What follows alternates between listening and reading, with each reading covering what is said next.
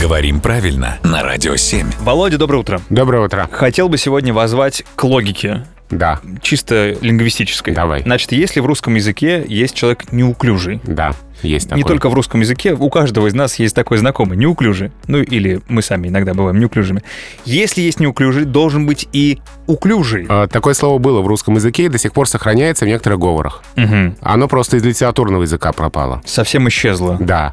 А слово «уклюжий», означающее «ладный», «складный», а неуклюжий, соответственно, «нескладный». А в слове «уклюжий» поразительно, что «у» тоже приставка. Так. «Уклюжий» образовано от «клюжий». Это... А и такое слово тоже было. Клюжий такое слово. Ну, Конечно, да, все было. А, красивый, статный, а клюжий образовано от слова клюд. Было такое слово когда-то в а, древнерусском языке. Клюд, что значит порядок, красота.